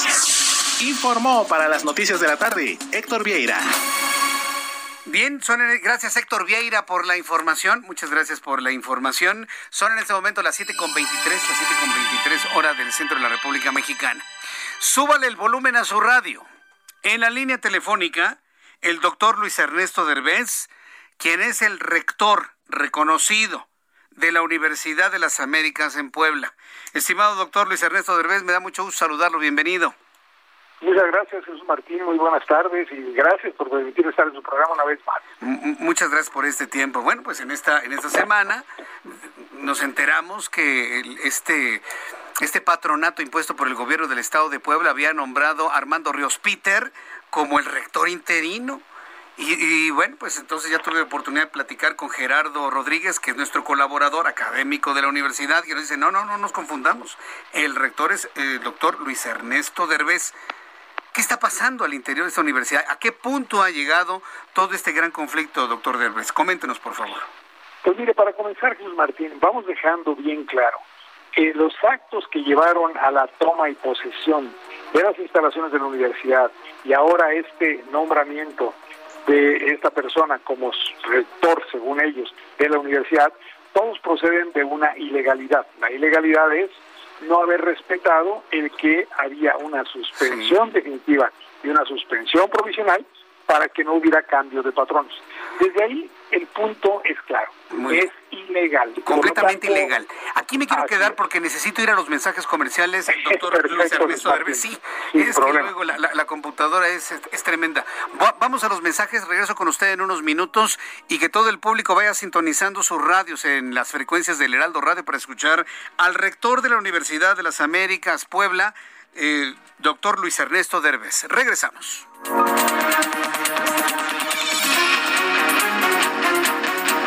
Escuchas a Jesús Martín Mendoza con las noticias de la tarde por Heraldo Radio, una estación de Heraldo Media Group.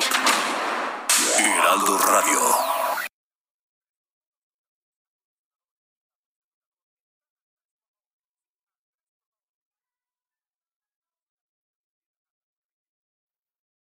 Heraldo Radio. Escucha las noticias de la tarde con Jesús Martín Mendoza. Regresamos.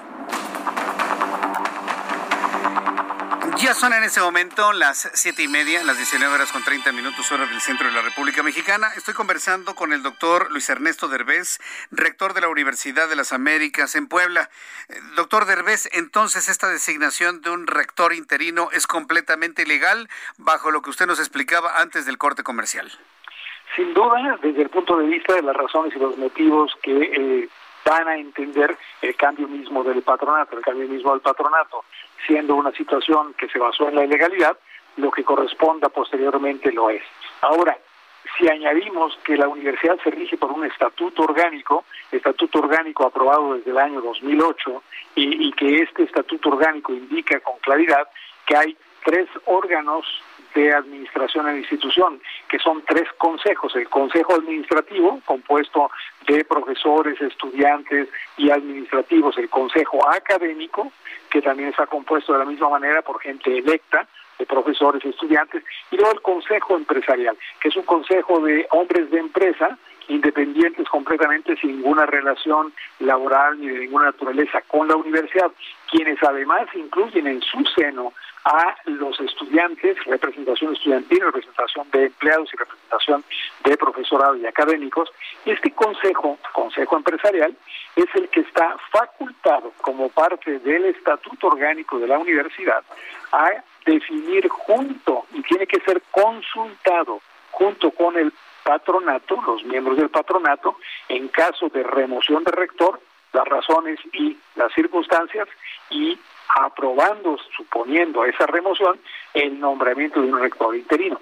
Y el nombramiento de un rector interino está obligado por este estatuto, a que tiene que ser en consulta entre el Consejo Empresarial y los miembros del patronato. Nada de esto se siguió.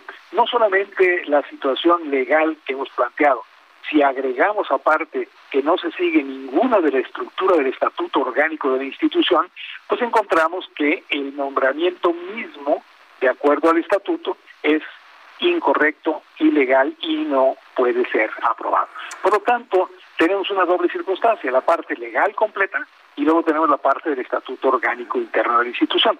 Pero eso, pero eso es lógico, gente que no conoce la institución, que digamos el señor Ríos Peter se encontraba como presidente de algo que se llamaba Fuerza por México, algo así como un partido en Ciudad de México hasta el 6 de junio participando en elecciones, buscando ser diputado federal, pierde la elección, pierde su posibilidad de ser diputado federal, pues ahora lo están colocando y lo está colocando esta misma junta, este mismo patronato que depende del gobierno del estado, como el rector, entre comillas, que ellos llaman interino. Ahora, el mandato judicial que les otorgó ese juez de Ciudad de México, que violó lo que fue los diferentes, eh, digamos, concepciones legales que teníamos ya nosotros de las suspensiones, ese mandato judicial de un juez de Ciudad de México, el juez del distrito 24, ese también incluye el que una vez tomadas las instalaciones pueden ir tomando también control del proceso administrativo de la institución. Por eso hacen ese nombramiento, por eso cometen el error, no solo de hacerlo sobre la base de la ilegalidad del acto mismo de la invasión, sino posteriormente sobre el no reconocimiento y no respeto al estatuto orgánico de la institución, que entre otras cosas dice que para ser rector de la institución se requiere contar con el grado académico superior, doctorado, de la profesión que esté ejerciendo la persona, cosa que tampoco cumple en este caso el señor Respiter. Por lo tanto, donde quiera que lo vea Jesús Martín, es a todas luces no solo incorrecto, legal, sino ni siquiera cumple con los mínimos académicos del estatuto orgánico. Y esto tiene un impacto porque la universidad está reconocida no solo en México, no solo la validez de estudios oficiales en México, también la tenemos en Estados Unidos a través de la Southern Association. Y esta asociación lo que nos va a plantear, lo que ya planteó fue, oiga, pues aparte del relajo que traen, les quiero decir que no están cumpliendo los estatutos de su propia institución, los que ustedes inscribieron conmigo, los que yo les revisé como el proceso de administración y ordenamiento de la universidad. Todo esto va a tener además ese otro impacto, pues Martín, el impacto de poner en riesgo la acreditación de la universidad, acreditación que en este momento nos tenía en la categoría más alta de Estados Unidos. Tenemos, somos todavía una institución con nivel 6, como se conoce en Estados Unidos. Ese nivel 6 solamente lo tienen las universidades de más categoría en Estados Unidos y lo tenemos nosotros. Y esto es lo que está en riesgo también por no hacer caso, por no entender la importancia no solo del estatuto, sino de que realmente sea un proceso ordenado, lo que ocurre en nuestra institución. Esto es lo que está en juego, Jesús Martín, y es el gran riesgo. Eh, eh, es, una verdadera pena, ¿no? Que esté en riesgo tanto, tantos años de trabajo, tantos años de esfuerzo, por un interés muy particular de quienes se encuentran en el, en el gobierno de Puebla. Ahora bien, estamos ante una situación compleja de la palabra de quienes actualmente están en la rectoría contra lo que está diciendo el, entre comillas, el nuevo patronato. ¿Quién debería ser la, el tercero? Que dé una opinión de calidad para hablar del estatuto que debe establecerse y darle la razón a una de las dos partes en conflicto. Ahí e, existe la instancia que como un tercero pueda dar una calidad de opinión en un diferendo como este, rector. Pues mire, primero vamos dejando una cosa en claro. Basado en el proceso ilegal que se llevó a cabo, no existe ninguna posibilidad, porque lo único que puede hacerse es recuperar la situación que se encontraba antes de esta invasión, esta agresión, a, través de un documento que viola lo que fue un proceso jurídico previo. Entonces, nada más ahí ya tenemos un problema y ese tiene que ser resuelto, Jesús Martín, en los juzgados. Es decir, eso es parte de un proceso de juzgados. El problema es que ellos están usando el proceso mediático y el proceso mediático es mucho más rápido, desafortunadamente, que el proceso legal. En México nos vamos a tardar dos, tres, cuatro semanas para llegar al final del proceso legal que se ha planteado en contra de esta agresión e invasión de las instalaciones, pero la parte mediática pues la están aprovechando, ¿sí? Y ese, ese es el gran problema. Pero la segunda cosa es, si alguien pudiera, en todo caso, mediar aquí, pues tendría que ser este Consejo Empresarial, es decir, el Consejo que se encuentra precisamente facultado por el patronato desde 2008, por el patronato, está facultado para que se defina qué es lo que está ocurriendo y quién debe ser el rector de la institución. Ahí está en el estatuto, el estatuto orgánico, que además está publicado en la página web de la universidad. Bien, pues es que es lo increíble, ¿no? Es público, está publicado en la página web de la universidad y finalmente se desconoce por quienes están haciendo este tipo de, anuncios. ¿Cuánto tiempo durará esta crisis, tomando en cuenta la importancia de iniciar un ciclo escolar, pues completamente en orden, ¿no? Este, el ciclo escolar 2021-2022 y luego con el tema de la pandemia. ¿Cuánto tiempo usted considera que se podrá aclarar toda esta situación? Pues Martín, yo quisiera que esto entendiéramos todos que lo que más importa es la institución, su calidad académica, los estudiantes, sus padres de familia y los empleados, profesores y empleados administrativos de nuestra universidad. Y creo que esto, en ese contexto, podría llevarse rápido, pero desde el punto de vista legal, yo me temo que eso se puede llevar un buen periodo de tiempo, por lo menos tres, cuatro semanas, y eso sí que afectaría lo que es el próximo ciclo escolar y le causaría daño al prestigio, a incluso la estructura y la situación financiera de la institución, dado que podemos perder una gran cantidad de estudiantes. Eh, ¿Cuál va a ser las acciones que en lo particular va a realizar usted, señor rector? ¿Se va a mantener en sus oficinas de rectoría? Eh, no corre el riesgo de que en alguno de estos días no lo dejen entrar a sus instalaciones? Es decir, ¿de, qué manera se está protegiendo usted y la responsabilidad que tiene como rector? Pues en la responsabilidad que tengo como rector seguimos trabajando, como todo lo habíamos hecho por la pandemia desde el punto de vista de distancia, tanto la cuestión de trabajo había sido lo que en inglés se conoce como el home office y el trabajo en su casa de toda la gente, habíamos estado haciendo los últimos 16, 17 meses. Los cursos han seguido dando y se siguen dando en este momento en línea, eh, pero ya es el momento de regresar a la estructura de presencial. Y hacer una oferta como la que entiendo que hizo el señor Respiter, de que vamos a arrancar lo presencial otra vez, pues tiene un riesgo que a nosotros no nos permitió el gobierno del Estado de Puebla, que fue para que eso ocurra tiene que estar el semáforo sanitario en verde, tiene que haber condiciones mismas que no se han cumplido. Si ahora se las cumpliera, pues entonces uno se preguntaría, oye, cuando estaba yo y estábamos en la organización me dijiste que no podíamos hacerlo presencial y ahora sí lo vas a permitir, ¿cómo? Si no tienen ni siquiera el sistema y la estructura que habíamos diseñado para la seguridad sanitaria de los estudiantes y de los empleados.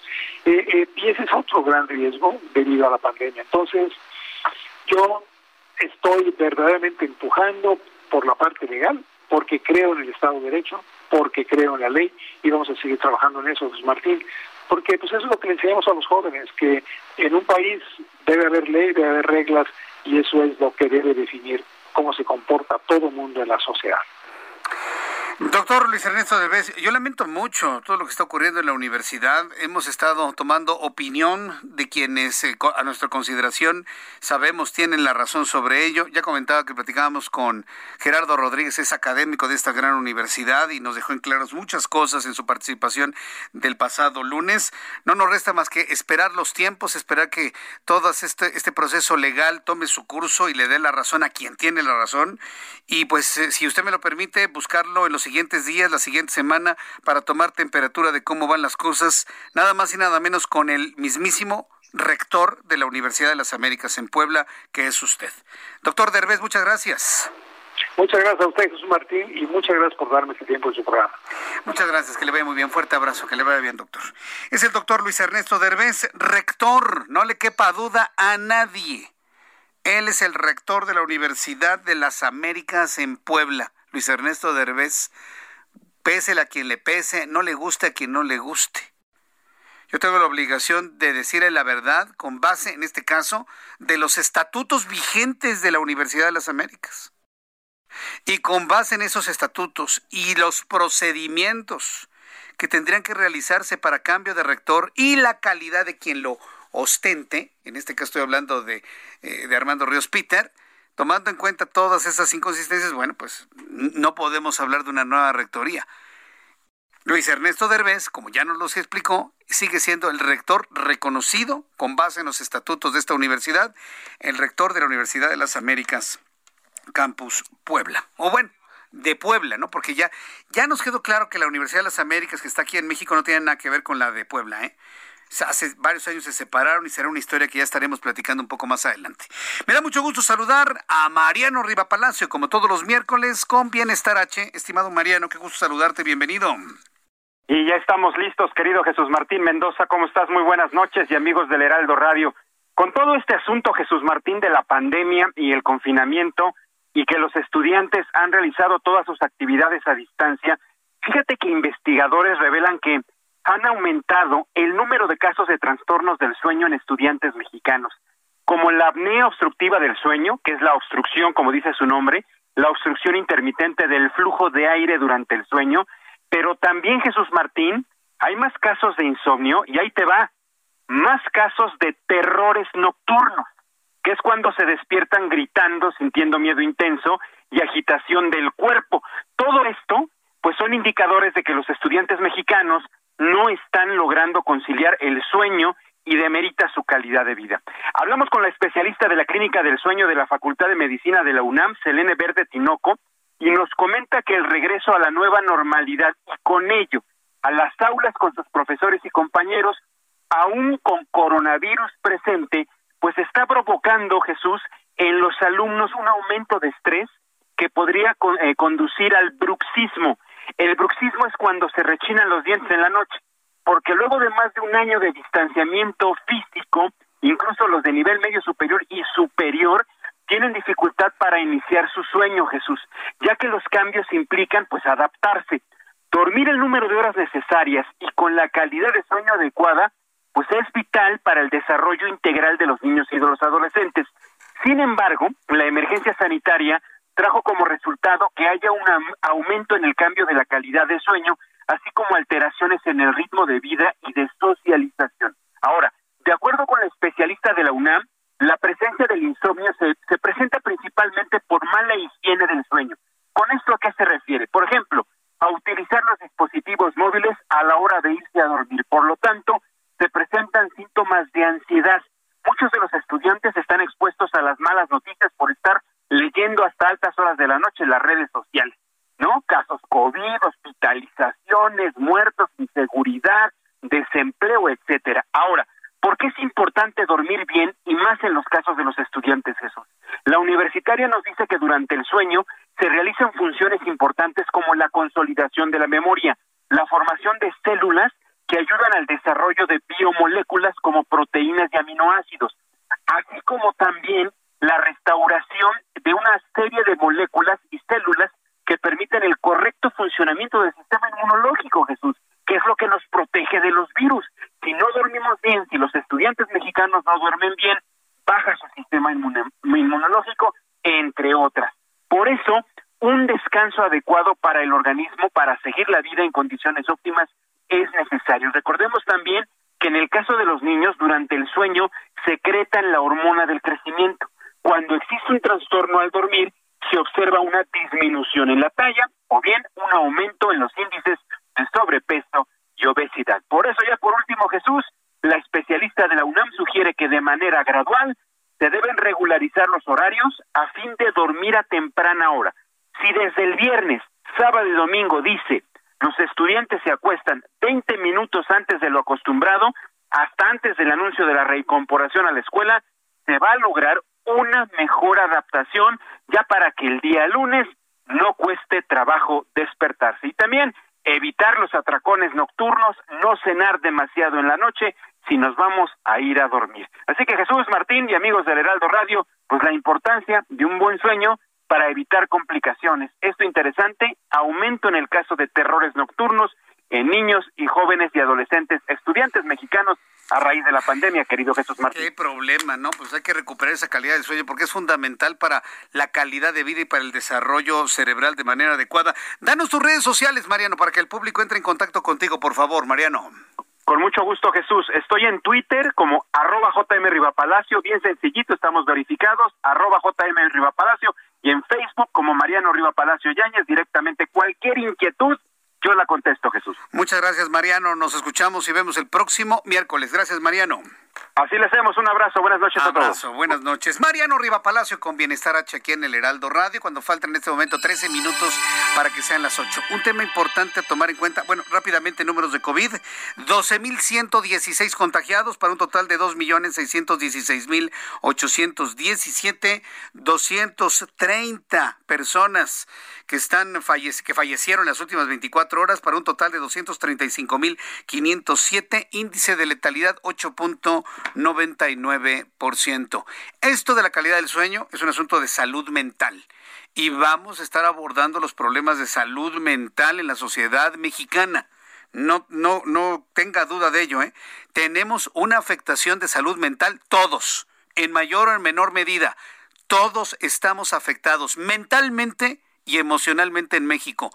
Todos, todos dije, todos, en mayor o en menor medida, todos, adultos, niños, adultos mayores, hombres, mujeres, gordos, flacos, altos, bajos, blancos, negros, todos absolutamente tenemos un grado de afectación mental y emocional en este país y tenemos que decirlo y tenemos que abordarlo. Y una de las cosas que mitigan los problemas emocionales es tener trabajo, pero en realidad tener trabajo, así nada más en general, garantiza ya tener una calidad de vida en el trabajo. Me da mucho gusto saludar a Rogelio Gómez Hermosillo, coordinador de Acción Ciudadana del Frente a la Pobreza. Estimado Rogelio Gómez Hermosillo, qué lujo tenerte ahora aquí en el Heraldo Radio. Bienvenido, Rogelio. Qué gusto también saludarte, Jesús, a la orden. Aquí estamos muchos años platicando sobre diversos temas y ahora el tema de la pobreza. Decir que se tiene trabajo no necesariamente es un trabajo que, que tenga calidad y que nos pueda de alguna manera dar una buena calidad de vida. ¿No es así, Rogelio? No, la verdad es que tenemos un problema muy grave, Martín, eh, y la pandemia lo vino a complicar, pero ya venía, ¿eh? no, no, no viene solo de la pandemia. Hay mucha gente en México que está excluida de, de, de, poder trabajar, digamos, eh, desempleada o muchas incluso personas que trabajan pero en su casa, entonces no trabajan en la economía, no tienen remuneración y la mayoría son mujeres. Y luego ya las personas que, que trabajan eh, tienen un trabajo que no reúne ni las condiciones mínimas. Acabamos de publicar el semáforo de trabajo digno y fíjate que solo 9 millones de personas reúnen condiciones mínimas de trabajo decente, ya no digamos trabajo digno, sino lo básico, que es tener seguridad social y tener un ingreso superior al costo de dos canastas básicas, ganar más de, digamos, 7.500 pesos para poder mantenerse a uno mismo y otra persona sin caer en pobreza. Solo 9 millones de todas las personas que tenemos edad y condición de trabajar en el país, mientras que 35.3 tienen trabajo, pero o no tienen seguro social o no tienen ese ese nivel de, de ingreso para cubrir lo básico, dos canastas básicas, mantenerse a sí mismas y a otra, para que entre dos mantengan una familia de cuatro, y luego 24.6 millones de personas fuera del trabajo. Así está la cosa, un semáforo en rojo subido, Martín, muy es muy serio, la verdad, y como que ya nos acostumbramos. Sí, estamos normalizando lamentablemente este tipo de, situaciones, pero aquí, ¿quién es el principal responsable de la falta de generación de empleos de calidad? ¿Los empresarios? ¿Los industriales? ¿Los gobiernos locales? ¿El gobierno federal? Es decir, la, la parte política, la parte productiva. ¿Cómo debemos verlo, Rogelio? Mira, es un tema bien interesante, hay una corresponsabilidad de toda la sociedad, por supuesto hay una responsabilidad del gobierno que debe coordinar digamos, y debe normar para que no se violen derechos laborales, porque no tener seguridad social, pues, pues es, es, una violación de laboral muy evidente pero también, por supuesto, quienes quienes generan empleo. Tenemos que revisar, hay unas raíces estructurales y lo que nosotros estamos proponiendo con el semáforo es que entendamos que aquí hay un problema serio, que, que nuestro país no va a mejorar y la economía no va a crecer de manera sostenida si no logramos recomponer las condiciones laborales de la mayoría de las personas porque está demasiado precarizado, está demasiado eh, descompuesto este sistema, este sistema laboral y hay cosas que revisar. Hay cosas que van avanzando, pero la pandemia vino a descomponerlas, digamos, perdimos empleos, perdimos empleos mejor pagados, y, pero si no prendemos el motor de la, del mercado interno, que es lo que tiene la gente para vivir, pues la reactivación económica va a ser muy lenta. Entonces, sí es una corresponsabilidad del gobierno, iniciativa privada, y pues todos los tomadores de decisiones y, y, hay que entrarle entre todos porque hay que incluso nosotros decimos construir un sistema de seguridad social distinto para que no esté cargado sobre sobre el trabajo pero bueno sería un tema ya largo y lo, me gustaría platicarlo en otro momento contigo pero digamos es de todos Correcto. Bueno, pues eh, Rogelio Gómez Hermosillo, me ha dado muchísimo gusto tener la oportunidad de saludarte ahora aquí en el Heraldo Radio, una página de internet para que el público pueda ver más del trabajo que realiza la Acción Ciudadana frente a la pobreza.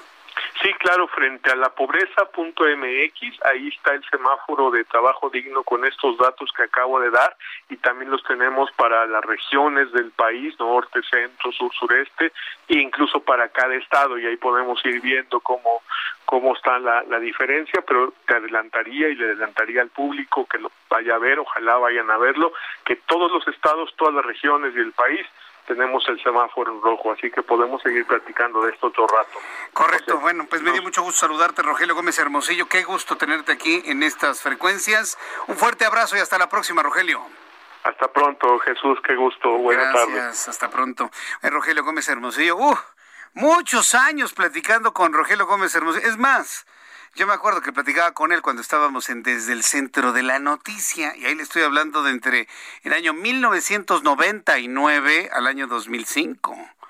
Desde entonces ya platico con Rogelio Gómez Hermosillo sobre temas de pobreza, sobre temas de sociedad, sobre temas de desarrollo, eh, sobre temas electorales también, por supuesto. No, hombre, ha estado en una gran cantidad de responsabilidades este gran analista político de nuestro país. Antes de despedirnos, como última noticia, por cierto, de última hora, súbale el volumen a su radio. El diario oficial de la Federación publicó el decreto en el que se crea la Agencia Nacional de Aduanas de México. Sí, así se va a llamar. Agencia Nacional de Aduanas de México, lo que significa su separación del SAT del Servicio de Administración Tributaria al convertirse en un órgano administrativo desconcentrado de la Secretaría de Hacienda. ¿Conviene o no conviene? ¿Es mejor o es peor?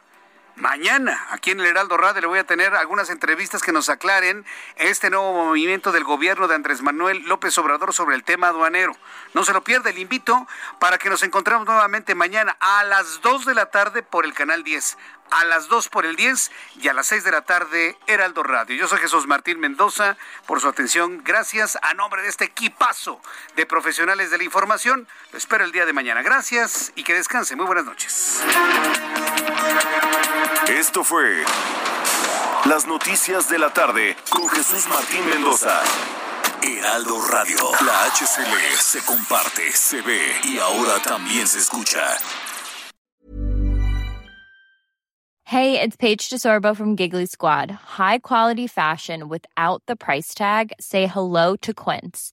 I'm snagging high-end essentials like cozy cashmere sweaters, sleek leather jackets, fine jewelry, and so much more. With Quince being 50 to 80% less than similar brands. And they partner with factories that prioritize safe, ethical, and responsible manufacturing. I love that. Luxury quality within reach. Go to quince.com slash style to get free shipping and 365 day returns on your next order. Quince.com slash style.